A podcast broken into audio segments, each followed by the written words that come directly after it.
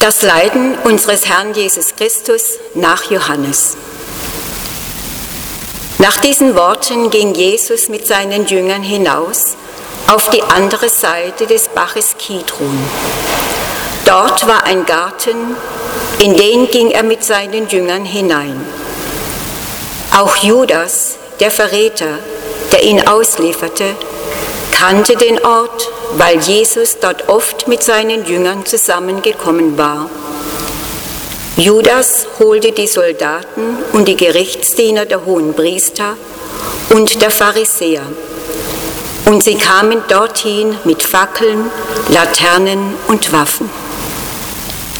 Jesus, der alles wusste, was mit ihm geschehen sollte, ging hinaus und fragte sie, wen sucht ihr? Sie antworteten ihm, Jesus von Nazareth. Er sagte zu ihnen, ich bin es. Auch Judas, der Verräter, stand bei ihnen. Als er zu ihnen sagte, ich bin es, wichen sie zurück und stürzten zu Boden. Er fragte sie noch einmal, wen sucht ihr? Sie sagten, Jesus von Nazareth. Jesus antwortete, ich habe euch gesagt, dass ich es bin. Wenn ihr mich sucht, dann lasst diese gehen. So sollte sich das Wort erfüllen, das er gesagt hatte. Ich habe keinen von denen verloren, die du mir gegeben hast. Simon Petrus aber, der ein Schwert bei sich hatte, zog es, schlug nach dem Diener des hohen Priesters und hieb ihm das rechte Ohr ab. Der Diener hieß Malchus. Da sagte Jesus zu Petrus, steck das Schwert in die Scheide. Der Kelch, den mir der Vater gegeben hat, soll ich ihn nicht trinken?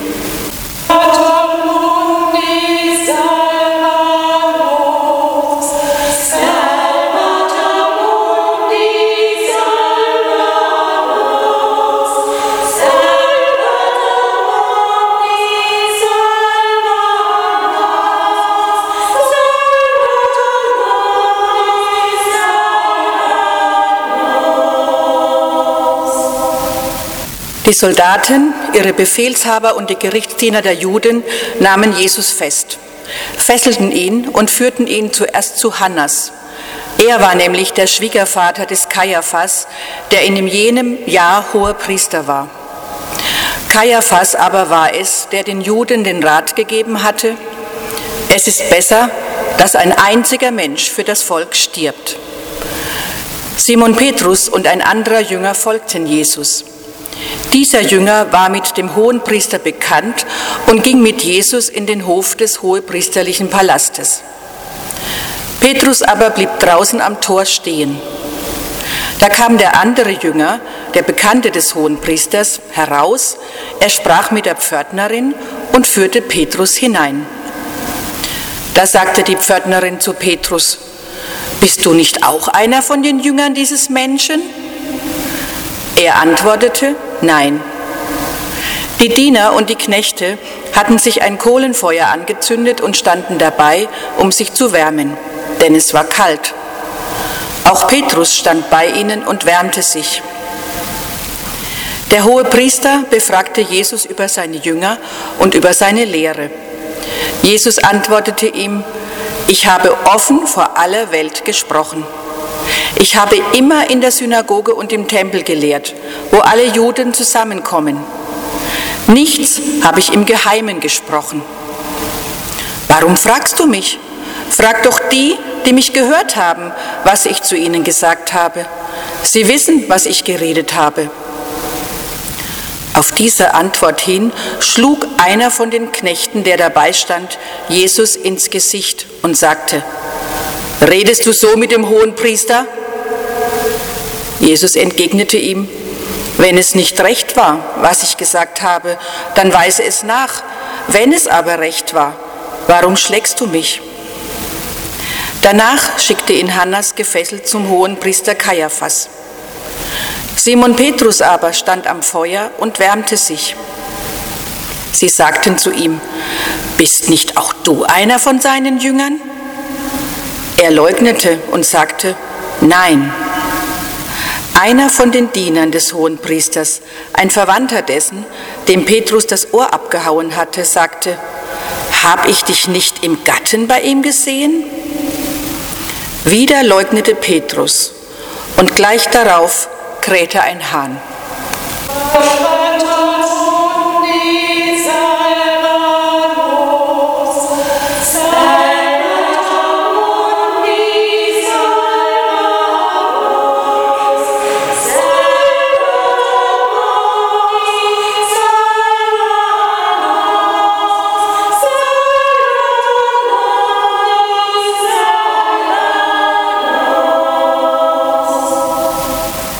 Kaiaphas brachten sie Jesus zum Prätorium. Es war früh am Morgen. Sie selbst gingen nicht in das Gebäude hinein, um nicht unrein zu werden, sondern das Paschalamm essen zu können. Deshalb kam Pilatus zu ihnen heraus und fragte, welche Anklage erhebt er gegen diesen Menschen? Sie antworteten ihm, wenn er kein Übeltäter wäre, hätten wir ihn dir nicht ausgeliefert. Pilatus sagte zu ihnen, nehmt ihr ihn doch und richtet ihn nach eurem Gesetz. Die Juden antworteten ihm, uns ist es nicht gestattet, jemand hinzurichten. So sollte sich das Wort Jesu erfüllen, mit dem er angedeutet hatte, auf welche Weise er sterben werde.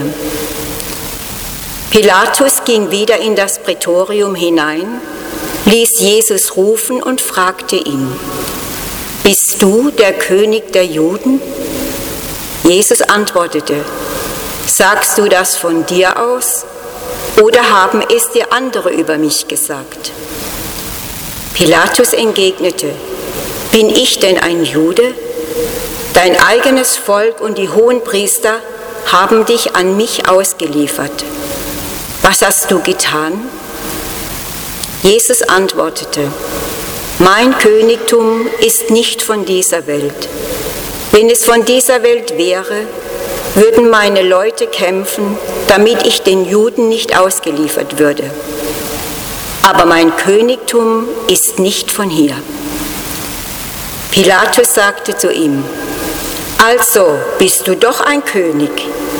Jesus antwortete, Du sagst es, ich bin ein König. Ich bin dazu geboren und dazu in die Welt gekommen, dass ich für die Wahrheit Zeugnis ablege. Jeder, der aus der Wahrheit ist, hört auf meine Stimme. Pilatus sagte zu ihm, was ist Wahrheit? Nachdem er das gesagt hatte, ging er wieder zu den Juden hinaus und sagte zu ihnen, ich finde keinen Grund, ihn zu verurteilen. Ihr seid gewohnt, dass ich euch am Passiafest einen Gefangenen freilasse. Wollt ihr also, dass ich euch den König der Juden freilasse? Da schrien sie wieder, nein, nicht diesen, sondern Barabbas. Barabbas aber war ein Straßenräuber. Daraufhin ließ Pilatus Jesus geißeln. Die Soldaten flochten einen Kranz aus Dornen, den setzten sie ihm auf und legten ihn einen purpurroten Mantel um. Sie stellten sich vor ihn hin und sagten, Heil dir, König der Juden! Und sie schlugen ihm ins Gesicht. Pilatus ging wieder hinaus und sagte zu ihnen, Seht, ich bringe ihn zu euch heraus. Ihr sollt wissen, dass ich keinen Grund finde, ihn zu verurteilen. Jesus kam heraus, er trug die Dornenkrone und den purpurroten Mantel. Pilatus sagte zu ihnen, Seht, da ist der Mensch. Als die hohen Priester und ihre Diener ihn sahen, schrien sie, ans Kreuz mit ihm, ans Kreuz mit ihm. Pilatus sagte zu ihnen, Nehmt ihr ihn und kreuzigt ihn. denn ich finde keinen Grund, ihn zu verurteilen. Die Juden entgegneten ihm, wir haben ein Gesetz und nach diesem Gesetz muss er sterben, weil er sich als Sohn Gottes ausgegeben hat. Als Pilatus das hörte, wurde er noch ängstlicher. Er ging wieder in das Prätorium hinein und fragte Jesus, woher stammst du? Jesus aber gab ihm keine Antwort. Da sagte Pilatus zu ihm, du sprichst nicht mit mir? Weißt du nicht, dass ich Macht habe, dich freizulassen und Macht, dich zu kreuzigen? Jesus antwortete, du hättest keine Macht über mich, wenn es dir nicht von oben gegeben wäre. Darum liegt größere Schuld bei dem, der mich dir ausgeliefert hat. Daraufhin wollte Pilatus ihn freilassen. Aber die Juden schrien, wenn du ihn freilässt, bist du kein Freund des Kaisers. Jeder, der sich als König ausgibt, lehnt sich gegen den Kaiser auf. Auf diese Worte hin ließ Pilatus Jesus herausführen und er setzte sich auf den Richterstuhl an dem Platz, der Lithostrotos auf Hebräisch Gabata heißt. Es war am Rüsttag des Passiafestes, ungefähr um die sechste Stunde. Pilatus sagte zu den Juden, da ist euer König. Sie aber schrien, Weg mit ihm, kreuzige ihn. Pilatus aber sagte zu ihnen, Euren König soll ich kreuzigen? Die hohen Priester antworteten, wir haben keinen König außer dem Kaiser. Da lieferte er ihnen Jesus aus, damit er gekreuzigt würde.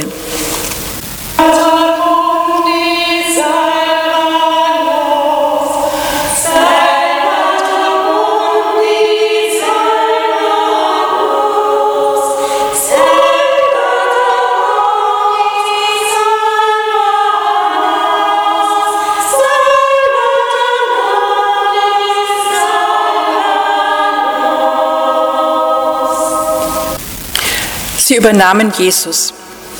Er trug sein Kreuz und ging hinaus zur sogenannten Schädelhöhe, die auf Hebräisch Golgotha heißt. Dort kreuzigten sie ihn und mit ihm zwei andere, auf jeder Seite einen, in der Mitte Jesus. Pilatus ließ auch ein Schild anfertigen und oben am Kreuz befestigen. Die Inschrift lautete, Jesus von Nazareth, der König der Juden. Dieses Schild lasen viele Juden, weil der Platz, wo Jesus gekreuzigt wurde, nahe bei der Stadt lag. Die Inschrift war hebräisch, lateinisch und griechisch verfasst. Die hohen Priester der Juden sagten zu Pilatus, schreib nicht der König der Juden, sondern dass er gesagt hat, ich bin der König der Juden. Pilatus antwortete, was ich geschrieben habe, habe ich geschrieben. Nachdem die Soldaten Jesus ans Kreuz geschlagen hatten, nahmen sie seine Kleider und machten vier Teile daraus, für jeden Soldaten einen. Sie nahmen auch sein Untergewand, das von oben her ganz durchgewebt und ohne Naht war. Sie sagten zueinander, wir wollen es nicht zerteilen, sondern darum losen, wem es gehören soll. So sollten sich das Schriftwort erfüllen, sie verteilten meine Kleider unter sich und warfen das Los um mein Gewand. Dies führten die Soldaten aus. Bei dem Kreuz Jesu standen seine Mutter und die Schwester seiner Mutter, Maria, die Frau des Klopas, und Maria von Magdala. Als Jesus seine Mutter sah und bei ihr den Jünger, den er liebte, sagte er zu seiner Mutter, Frau, siehe dein Sohn. Dann sagte er zu dem Jünger, siehe deine Mutter. Und von jener Stunde an nahm sie der Jünger zu sich. Danach, als Jesus wusste, dass nun alles vollbracht war, sagte er, damit sich die Schrift erfüllte, mich dürstet. Ein Gefäß mit Essig stand da. Sie steckten einen Schwamm mit Essig auf einen Isopzweig und hielten ihn an seinen Mund. Als Jesus von dem Essig genommen hatte, sprach er, es ist vollbracht. Und er neigte das Haupt und gab seinen Geist auf.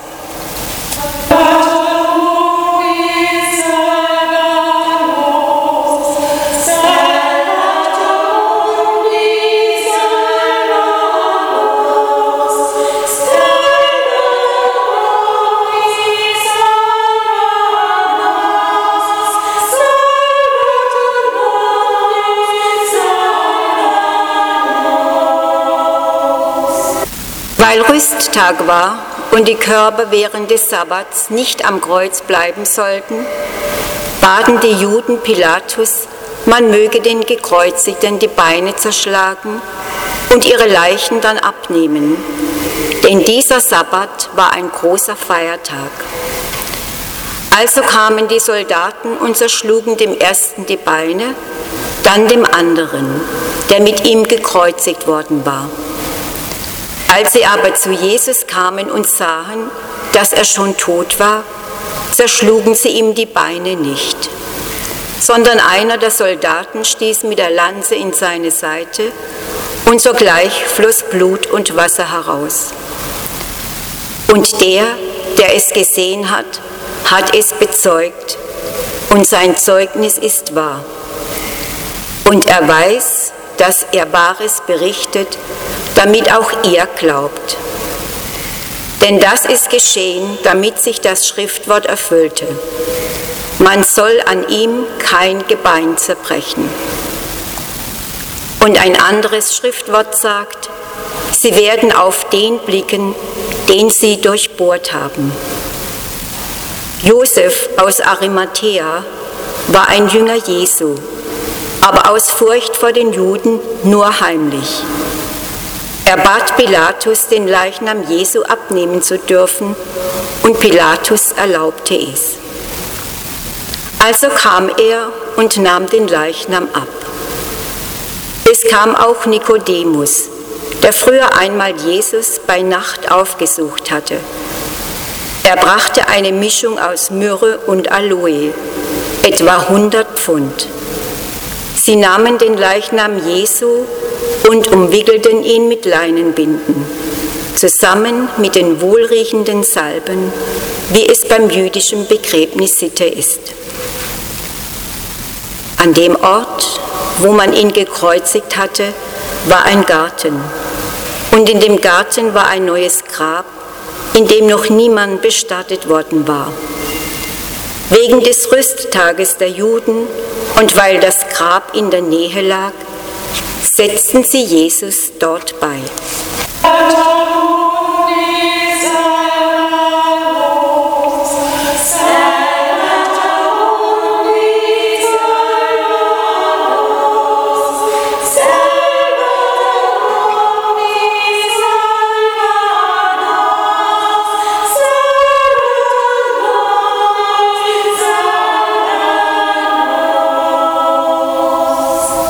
Schwestern und Brüder, liebe Jugendliche, Jahr für Jahr hören wir am Karfreitag diese Johannespassion.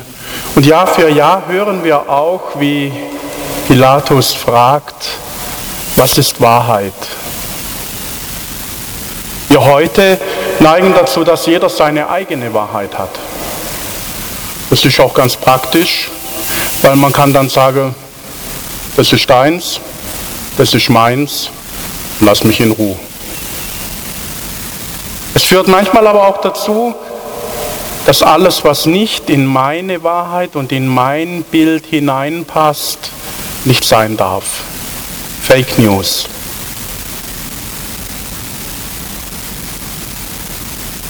Die Wahrheit des Petrus war wohl die, ich kann anpacken, ich bringe was zustande, bin ein Praktiker. Das ist meine Wahrheit, denn das gibt mir Auskommen, das gibt mir Leben, das gibt mir Befriedigung. Die Wahrheit Der Hohepriester ist die, da will uns einer den Rang ablaufen, bedroht uns in unserer Existenz, will uns quasi abschaffen, weil es keinen Vermittler mehr zwischen Gott und den Menschen braucht, weil jeder, der aus der Wahrheit ist, Zugang zu diesem Gott hat. Die Wahrheit des Pilatus, er würde gerne philosophieren mit diesem Jesus. Aber Jesus lässt sich darauf nicht ein. Und dann entdeckt er seine Chance.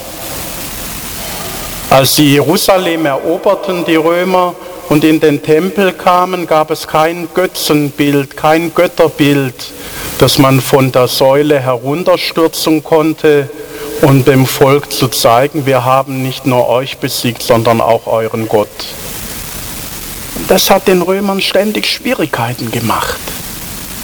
Die wollten einfach nicht von ihrem Yahweh, von ihrem Gott ablassen. Sie waren bockig, sie wollten die Steuern nicht zahlen, sie wollten den Kaiser nicht als Gottheit anerkennen und am Kaiserkult teilnehmen und es gab immer Schwierigkeiten mit ihnen. Und jetzt ergab sich die Möglichkeit, sie dazu zu bringen, dass sie als Volk rufen, wir haben keinen König außer dem Kaiser. Wer ist der König von Israel? Es ist Yahweh.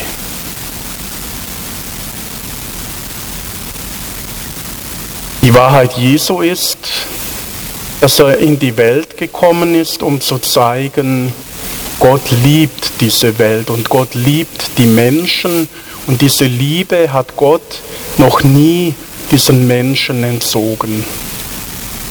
Diese Liebe, die sich dann im Leid und im Tod am Kreuz manifestiert und den Menschen immer wieder zeigt, nichts kann diese Liebe besiegen. Egal was dir geschieht, dieser Gott steht zu dir. Dieser Gott liebt dich und er liebt dich so sehr, dass er, wie es Johannes ja im Weihnachtsevangelium dann auch im Prolog schreibt, dass er selber Mensch wurde und in diesem Menschen für uns diese Liebe noch einmal greifbar und sichtbar geworden ist. Das ist die Wahrheit Jesu, das ist die Wahrheit Gottes, dass er nicht ein Gott des Krieges und des Hasses ist, sondern dass er entgegen allen Leids, das ein Mensch erfahren kann, zu seiner Liebe und in dieser Liebe zu den Menschen steht. Und darum sagt Jesus, dass auf ihn jene hören, die aus der Wahrheit sind.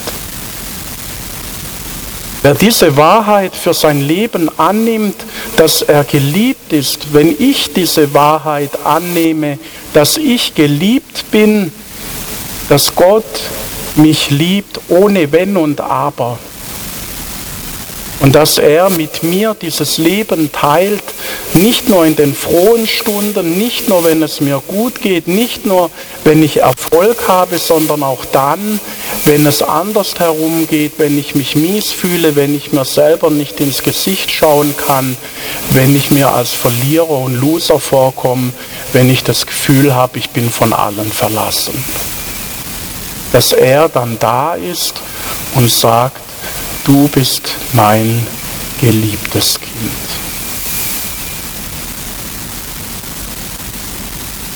Und wer aus dieser Wahrheit lebt, der wird selber Zeuge dieser Liebe, der wird selber ein liebevoller Mensch, der nicht Hass mit Hass beantwortet, der nicht Leid mit Leid beantwortet, der nicht triumphiert, wenn andere unterliegen, sondern der dann triumphiert, wenn diese Liebe in seinem Leben durch Taten, durch Handlungen sichtbar und erfahrbar wird. Und ich glaube, dass wir das Kreuz und den Kreuzweg Jesu nur mit dieser Perspektive der Liebe verstehen können.